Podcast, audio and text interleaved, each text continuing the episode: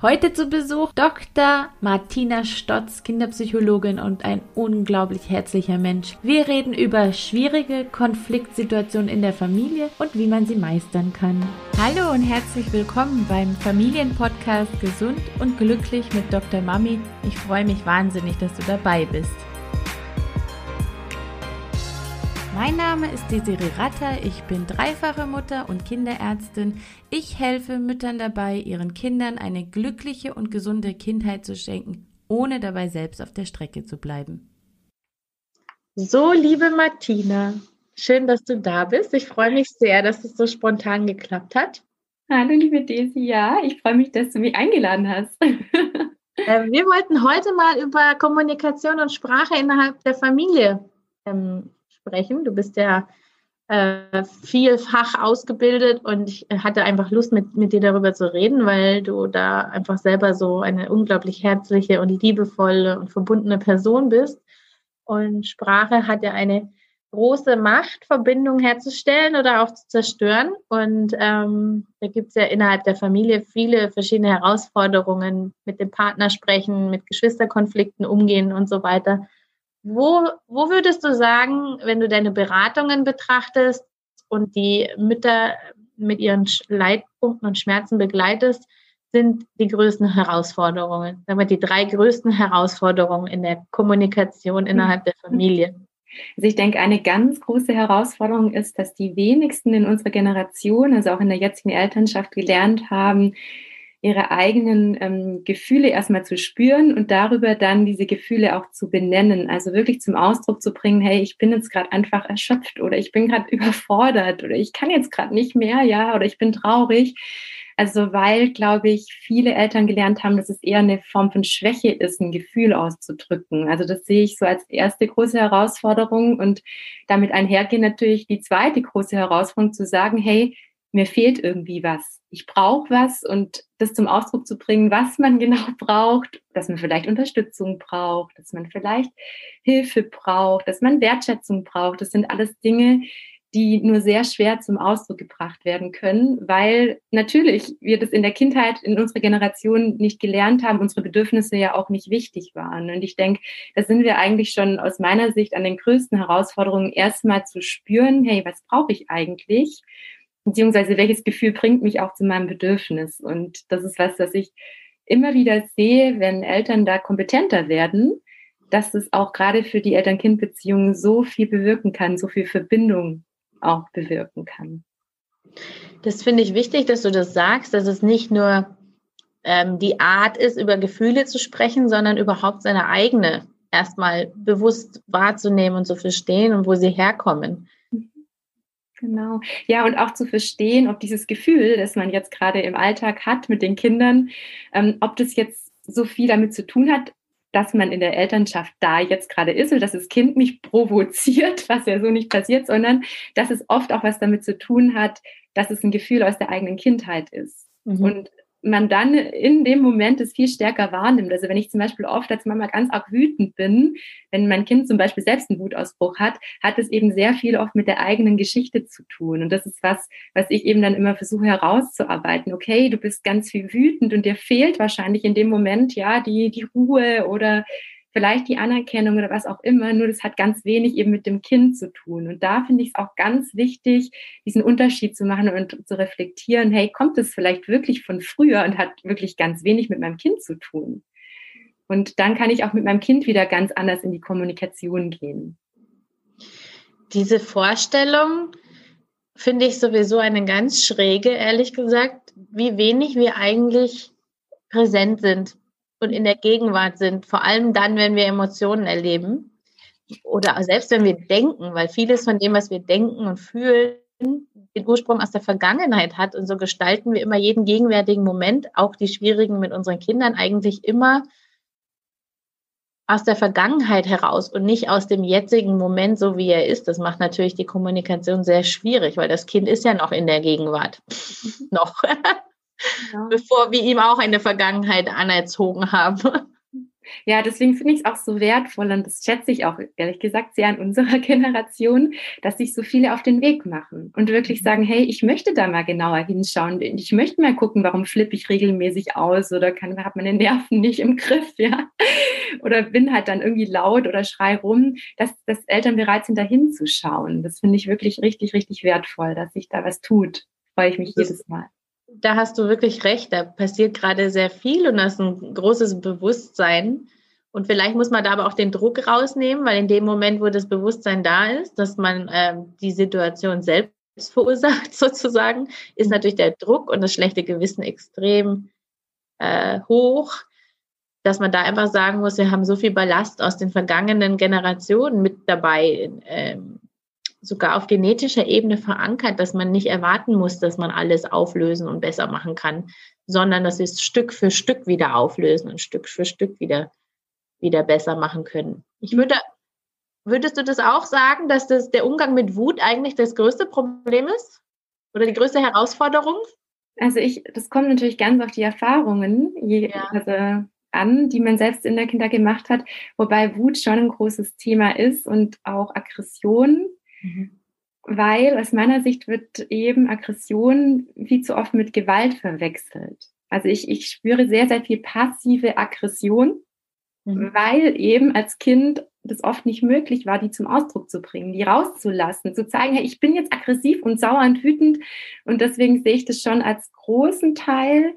Ich sehe allerdings auch diesen ähm, grundsätzlichen Umgang mit Gefühlen. Also es muss gar nicht jetzt mal nur Wut sein. Ich finde zum Beispiel auch, dass viele ein Thema damit haben, Freude zum Ausdruck zu bringen, das wirklich rauszulassen, also auch Freude zuzulassen.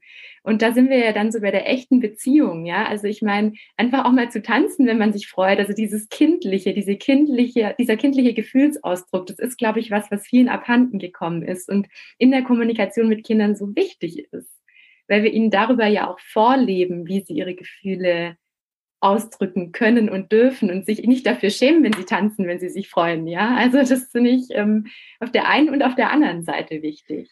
Das finde ich total toll, dass du das jetzt äh, noch sagst, weil ähm, das stimmt. Darüber war ich, habe ich gar nicht bis jetzt bewusst nachgedacht. Ich habe früher habe ich öfters darüber nachgedacht, jetzt wo du sagst, weil ich immer gemerkt habe, dass ähm, ich, die, die Leute sind immer gern zu mir gekommen, weil ich mich immer so viel gefreut habe und ich habe mhm. auch früh gelernt, mich nicht zu schämen fürs Tanzen im Regen oder das Tanzen hier oder da. Und die, ähm, meine Mitstudenten haben sich immer lustig gemacht über mich, weil sie immer gesagt haben, weil ich bin immer bekannt als die, die kein Alkohol trinkt. Und dann haben sie immer gesagt, sie ist die, die kein Alkohol trinkt und am besten drauf ist von allen Leuten. Da habe ich gesagt, ja, es ist viel schöner mit euch zusammen zu sein, wenn ihr getrunken habt, weil ihr dann so lustig seid und so.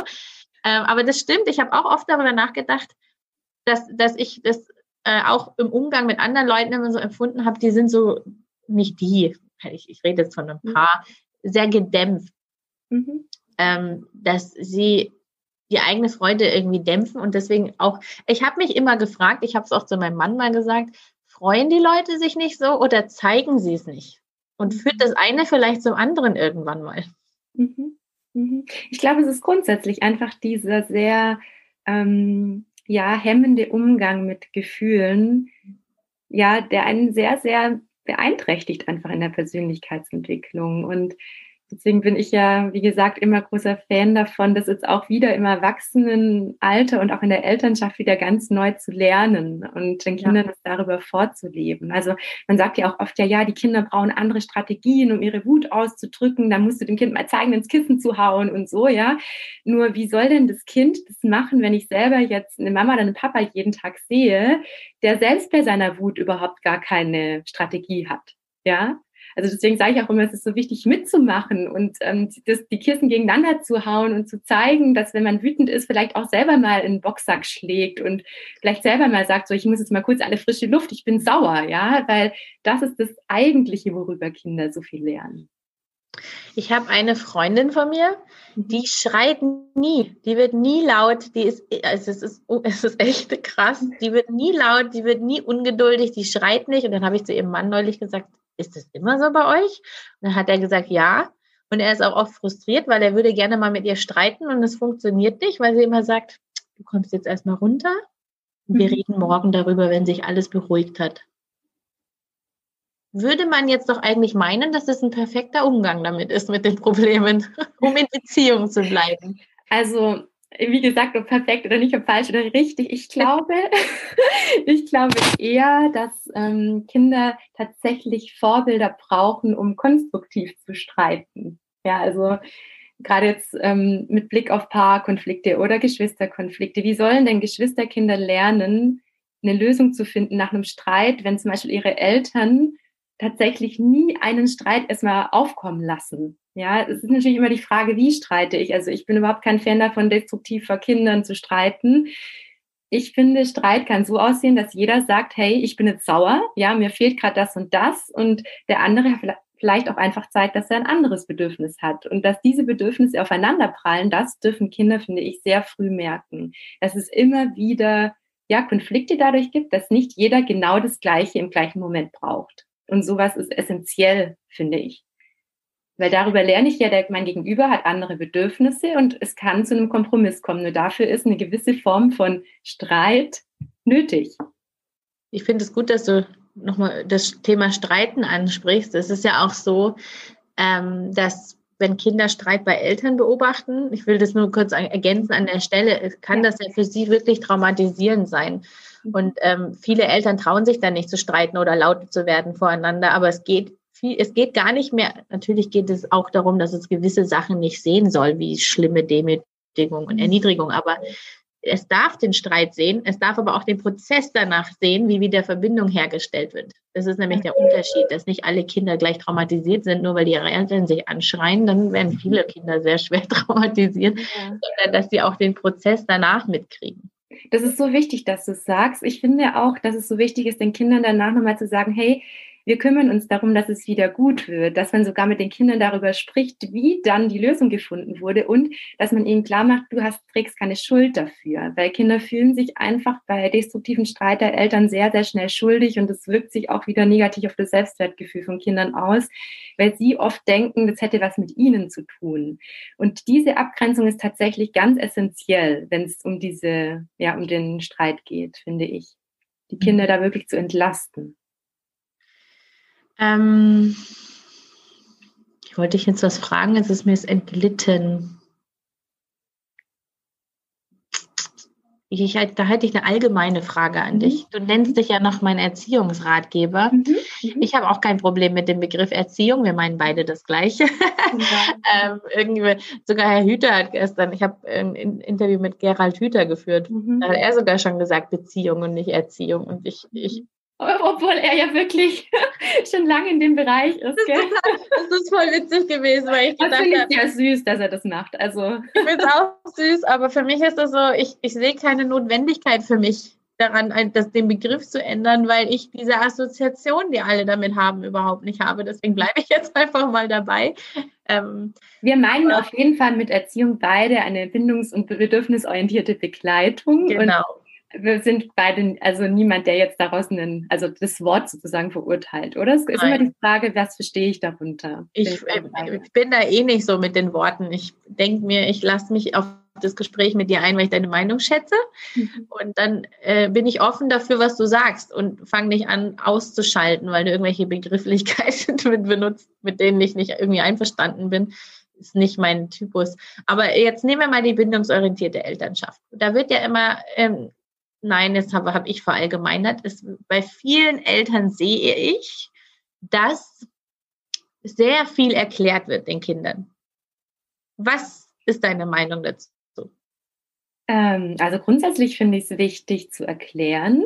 Es ist nur gerade in den Momenten, wenn ein Kind sehr starke Gefühle zeigt, ähm, gar nicht möglich, dass das Kind in der Lage ist zuzuhören weil einfach das sogenannte Reptiliengehirn aktiv ist in dem Moment, das Kind nicht zuhören kann. Das ist der nonverbale Teil des Gehirns. Das heißt, eigentlich ist das Kind in dem Moment nur im Ausnahmezustand, im Überlebensmodus, im Fluchtmodus, was auch immer und kann nicht zuhören. Und deswegen finde ich gerade in solchen Momenten ist es eher wichtig, viel nonverbal zu kommunizieren. Ja, also man kann ja auch nonverbal viel erklären und man kann auch nonverbal eine Verbindung aufbauen. Und das ist tatsächlich in dem Moment sehr wichtig für Kinder, dass sie einfach durch liebevolle Gesten, durch Mimik spüren, hey, die Mama, der Papa, der versteht mich gerade, der versucht zumindest mich zu verstehen und ähm, ist bei mir. Der verurteilt mich nicht für mein starkes Gefühl, nicht für das, was gerade mit mir los ist. Und deswegen bin ich okay, so wie ich bin, weil das Gefühl, das ich habe, ist gut, also bin ich gut. Das ist, was ein Kind ja im Umkehrschluss daraus lernt. Mhm. Deswegen das viele erklären, finde ich dann wichtig, wenn sich das Kind wieder beruhigt hat und man zum Beispiel über was Wichtiges sprechen möchte. Also gesetzt im Fall, das Kind hat am, am Tag das Geschwisterchen geschlagen und grundsätzlich hat man in der Familie den Wert, dass natürlich alles gewaltfrei ablaufen soll. Dann finde ich schon wichtig, mit dem Kind danach darüber zu sprechen, zu sagen, hey, in unserer Familie ist es wichtig, dass wir einfach ähm, ja, gewaltfrei miteinander umgehen oder dass einfach ähm, wir andere Lösungen finden, friedliche Lösungen finden.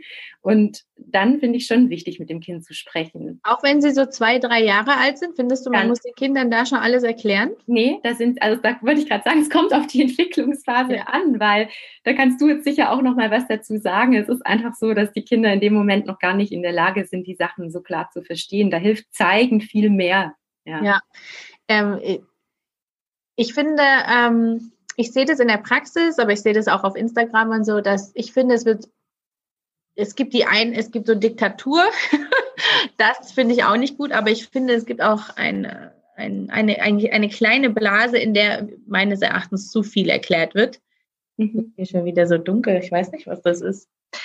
Ähm, und ich finde, dass, dass man das auch sehr abhängig davon machen muss, was für ein Kind ist vor mir gerade in welchem Zustand, wie du es selber gesagt hast. Und wenn das Kind emotional ist, dann können wir nur, dann ist es kognitiv nicht erreichbar. Das kann man sich schenken. Das stört nur, das verursacht nur Frust und dass das Kind noch mehr das Gefühl hat, warum, was, ich brauche was anderes gerade. Ich brauche jemanden, der mich ko-reguliert, nonverbal, wie du es ja auch gerade gesagt hast weil, weil wenn das Kind so in seinem Reptilienhirn unterwegs ist, dann braucht es die Sprache der Empfindungen und Gefühle und das ist, was du nonverbal ausdrückst und nicht indem du argumentierst und Pro und Contra auflistest. Mhm. Aber ich finde, dass, dass viele Eltern ähm, auch mit ihren kleinen Kindern, wenn sie so zwei, drei, vier sind, zu viel reden, mhm. weil die sind, die sind noch nicht so weit, die können noch nicht emotional, also erstens sind sie kognitiv noch nicht so weit, das, was gesagt wird, zu verarbeiten dann kann ein Vierjähriges nicht entscheiden, in welchen Kindergarten es gehen will. Also in gewissem Grad vielleicht, aber es kann nicht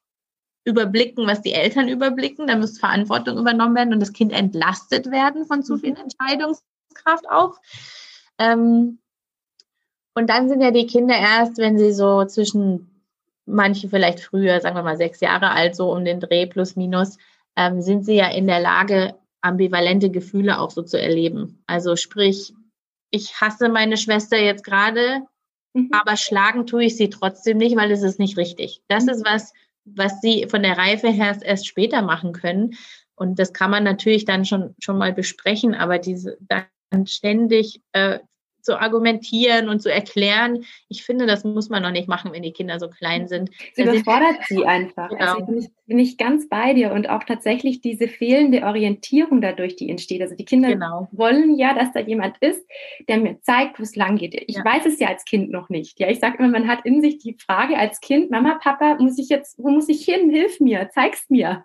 Ja, und wenn ich natürlich tausend Entscheidungen ausgesetzt bin, bin ich als Kind einfach überfordert und orientierungslos.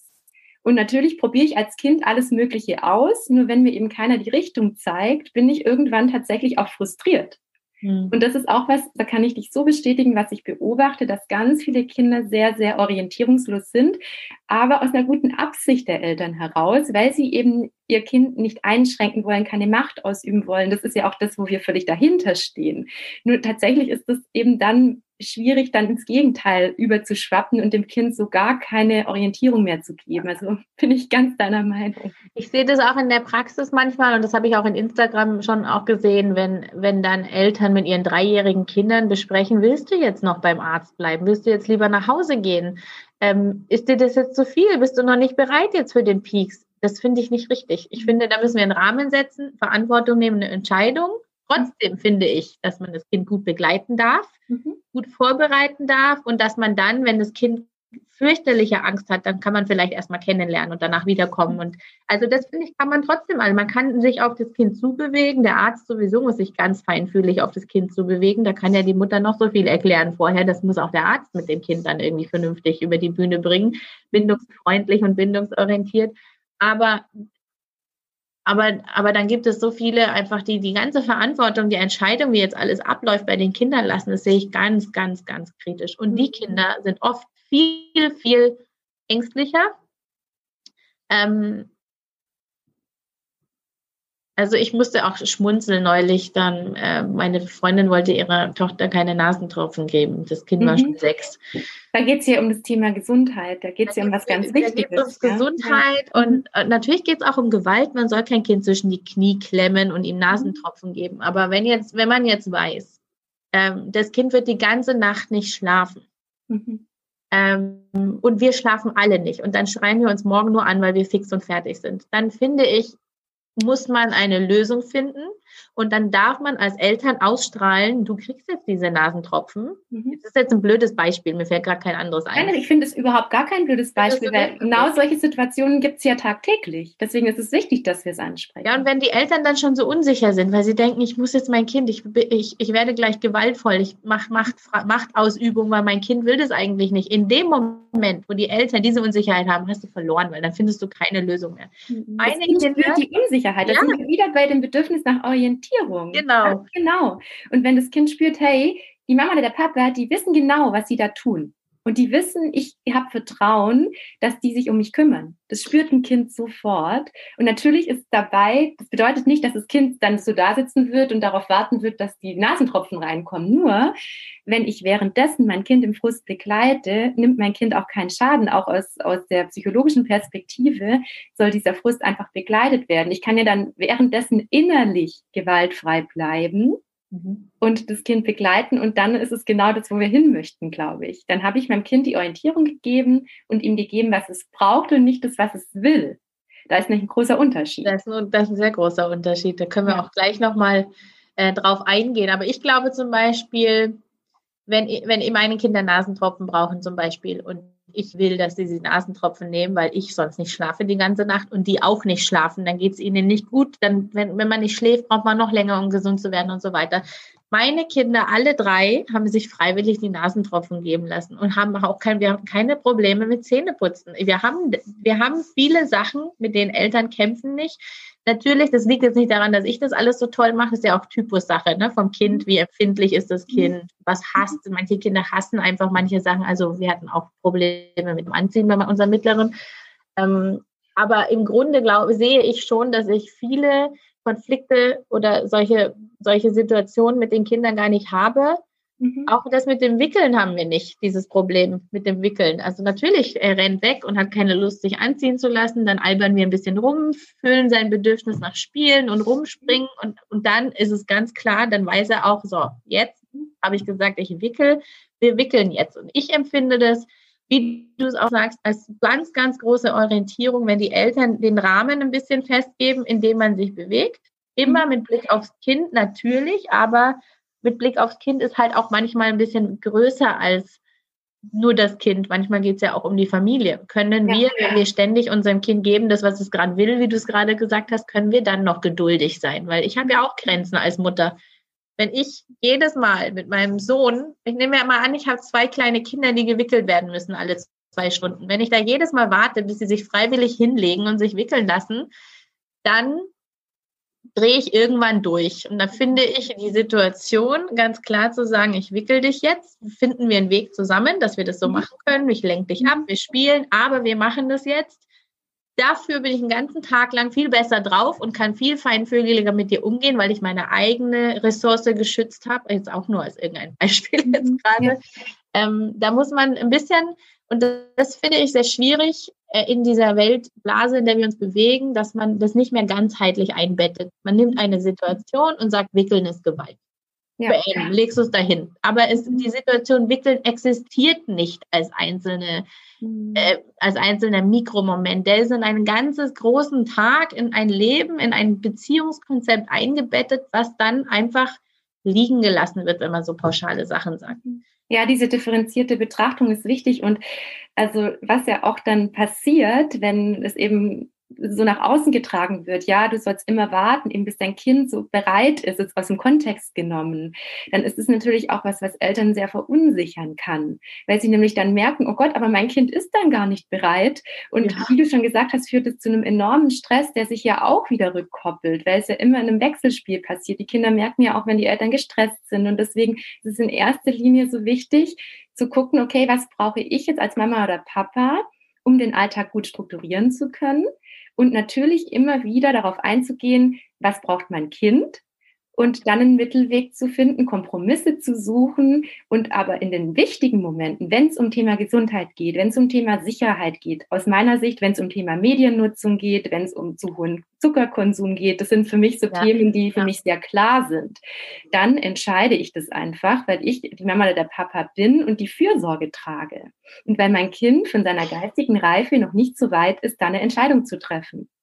Und ich, bin deswegen kein, keine Person, die deswegen Macht auf mein Kind ausübt, sondern ich mache es ja aus einem Bedürfnis nach Fürsorge heraus und nicht aus einem Bedürfnis nach Macht heraus. Und da ist der springende Unterschied, finde ich.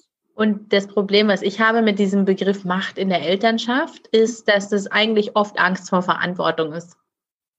Mhm. Ähm, natürlich sollen wir uns ja, also nicht, dass man mich falsch versteht. Man soll sich schon darüber bewusst sein, was man tut, dass man einem Kind eine Zahnbürste in den Mund stopft, wenn es gerade mhm. nicht die Zähne putzt. Das ist nicht schön.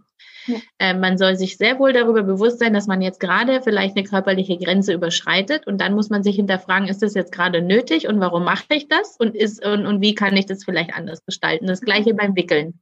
Das, ich will nicht sagen, dass wir immer das Kind übergehen, nur weil es uns gerade in Krams passt, aber ähm, das ist ja eine feine Gratwanderung zwischen übernehme ich Verantwortung, übe ich gerade Macht aus? Und ich, ich finde einfach, wenn man alles nur noch im Blick von Macht ausüben sieht, was das Kind gerade nicht will, dann finde ich, hat es nichts mehr, das hat einfach nur aus, hat, da geht es um Angst vor Ablehnung. Und das Ding ist ja im Umkehrschluss, dass es dem Kind genauso schadet, ihm diese Orientierung nicht zu geben, als wenn ich jetzt Macht ausüben würde. Also das ist ja das, was dabei verloren geht, dass keiner darüber nachdenkt, was passiert denn mit einem Kind, das diese Orientierung nicht kriegt.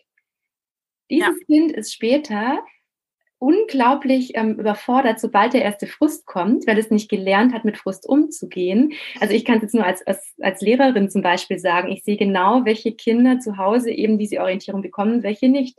Die fallen bei jedem Windstoß um, wenn sie nicht gelernt haben, auch mal eben mit Frust umzugehen, auch mal abzuwarten, auch mal rauszufinden, okay, da hat jemand anders ein Bedürfnis und ich warte in dem Moment, ja.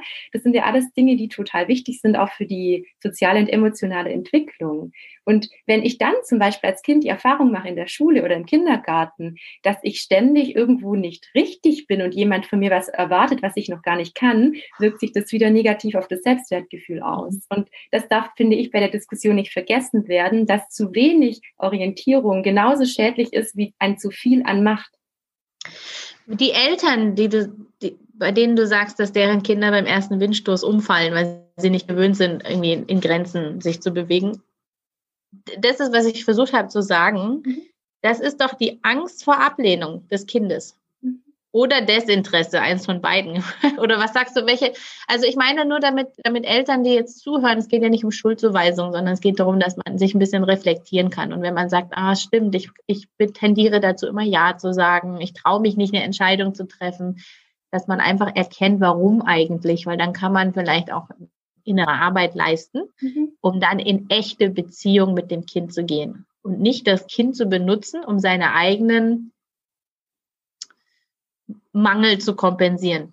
Mhm. Was wir ja oft tun als Eltern. Das klingt immer so negativ. Unbewusst, unbewusst, das ist menschlich einfach. Das passiert ganz normal. Die Erwartungen, die wir haben an unsere Kinder, die Art, wie wir mit ihnen umgehen. Das passiert oft aus innerer Angst oder das starke Bedürfnis, das alles besser zu machen als unsere Eltern. Also da ist eine ganz gute Absicht dahinter. Ganz, ganz häufig. Sehe ich auch in wirklich jeder Beratung. Deswegen ja ähm, habe ich auch tatsächlich ein Riesenthema damit, das zu verurteilen, weil eigentlich ja. ist die Absicht so liebevoll und so gut. Die Absicht ist einfach, ich möchte, dass mein Kind es so leicht hat wie nur irgendwie möglich. Ja. Das ist ja die Absicht, die dahinter steht, die ja wunderschön ist, lieber so wie andersrum, ja. Nein, das ist ganz, ja. ganz toll und das ist natürlich dann auch hart dann für die Eltern, wenn sie wenn sie sehen, ich, ich will das Beste geben. Ich, mhm. aber, aber irgendwie schaffe ich es nicht, weil mir selber, weil, weil ich nicht weiß, warum mache ich das so. Und also das ist, das ist sehr, ich würde die auch nie verurteilen, die Eltern, weil ich immer sehr, ich, eigentlich finde ich sowieso, muss man Leute nicht verurteilen, weil sie alles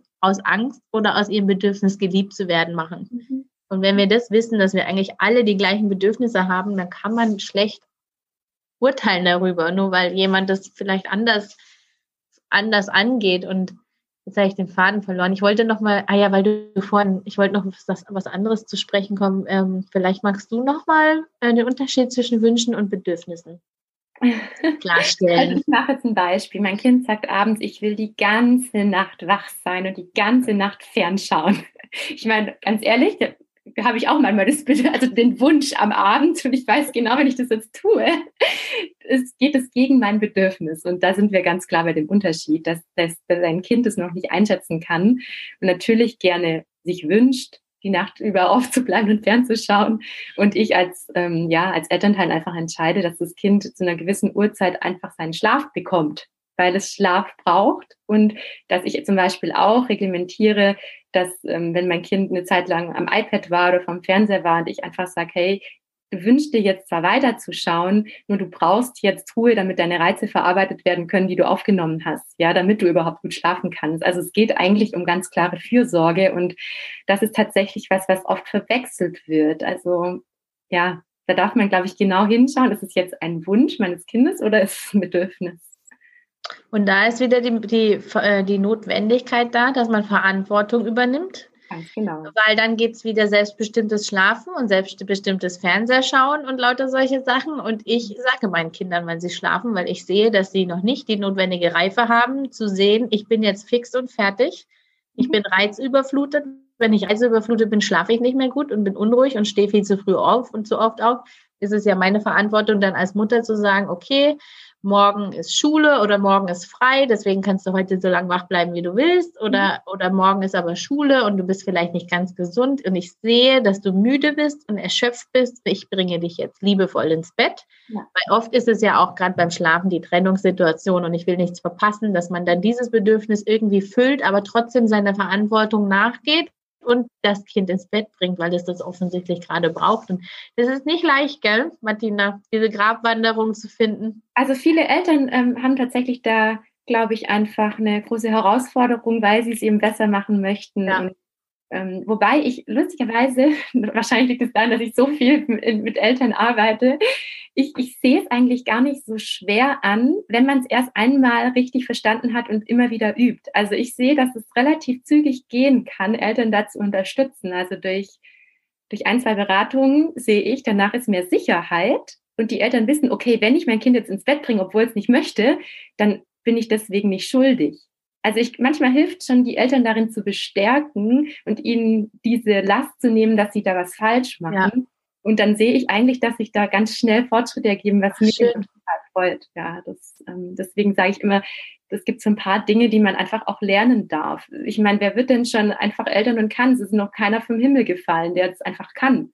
Also wenn ich immer überlege, wie lange ich mich schon mit dem Thema auseinandersetze und jeden Tag immer noch dazu lerne, denke ich immer, es ist auch einfach eine richtig anspruchsvolle Aufgabe, eine, eine ja, kompetente Elternschaft zu leben. Das geht halt einfach auch nicht von heute auf morgen. Ja, weil wir alle so unsere, ähm, uns fehlen die Vorbilder, uns fehlt ja. die Erfahrung und wir haben Baustellen selber in uns, die den Blick einfach auf das Ganze ein bisschen betrüben ich finde es eh gar nicht verkehrt, wenn jeder Beratung kriegt, irgendwie so wie du es machst, finde ich total schön, weil man sich nochmal damit konfrontieren kann, welche Ängste habe ich, wie beeinflusst das meine Erziehung oder Beziehung zum Kind und dann einfach, ähm, so wie du es mit Sicherheit ganz wundervoll machst, ähm, den Eltern wieder zu verhelfen, nicht aus dieser Angst herauszusehen, was falsch zu machen, mhm. ähm, oder von dem Kontrollbedürfnis loszulassen, weil man alles richtig machen will oder Angst vor Ablehnung hat, weil man als Kind abgelehnt worden ist. Das ist ja alles, da, da sind so viele, da sind so viele Dinge da, die man einfach liebevoll umarmen kann erstmal. Und mhm. danach, wenn man das dann kombiniert natürlich mit fachlicher Begleitung, ähm, freue ich mich zu hören, dass da so schnell Veränderungen auftreten, wie du es gerade gesagt hast. Ähm, du machst ja ganz viel Elternarbeit. Ich würde sagen, wir würden einfach deine ganzen Datenblog, was du da alles so an Informationen hast, kannst du mir nochmal zuschicken. Das verlinken wir in den Show Notes, damit unsere Zuhörer und Zuschauer wissen, wo sie die wundervolle Martina finden. äh, ja, es ist, ich, ich, ich mag dich so gerne. Ich finde es so schön, mit wie viel Liebe und Toleranz du da ähm, mit dabei bist. Das sehr, sehr man, man spürt, dass das deine Aufgabe ist. Ja, jeder findet so seine Berufung. Das ist bei dir ja, ja auch so schön. Du hast, hast es für dich ja auch so gefunden. Das ist ja. ein Geschenk. Also ich bin dafür auch sehr, sehr dankbar. Ich glaube, da dürfen wir beide, oder? Können wir nur sagen, was ist es für ein Geschenk, so, so eine wertvolle Arbeit machen zu dürfen? Das, das ist sehr, sehr, sehr dankbar. Und sehr, es ist eine schöne Sache, sich selbst zu verwirklichen und dabei anderen Menschen zu helfen. Das ist mhm. was ganz Tolles. Ja, das Danke, dass du da warst.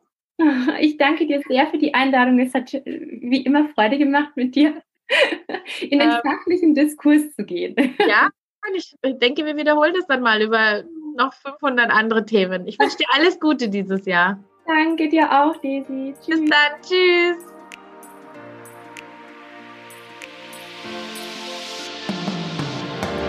Das war's für heute beim Familienpodcast Gesund und Glücklich mit Dr. Mami und ich freue mich auf das nächste Mal. Ciao!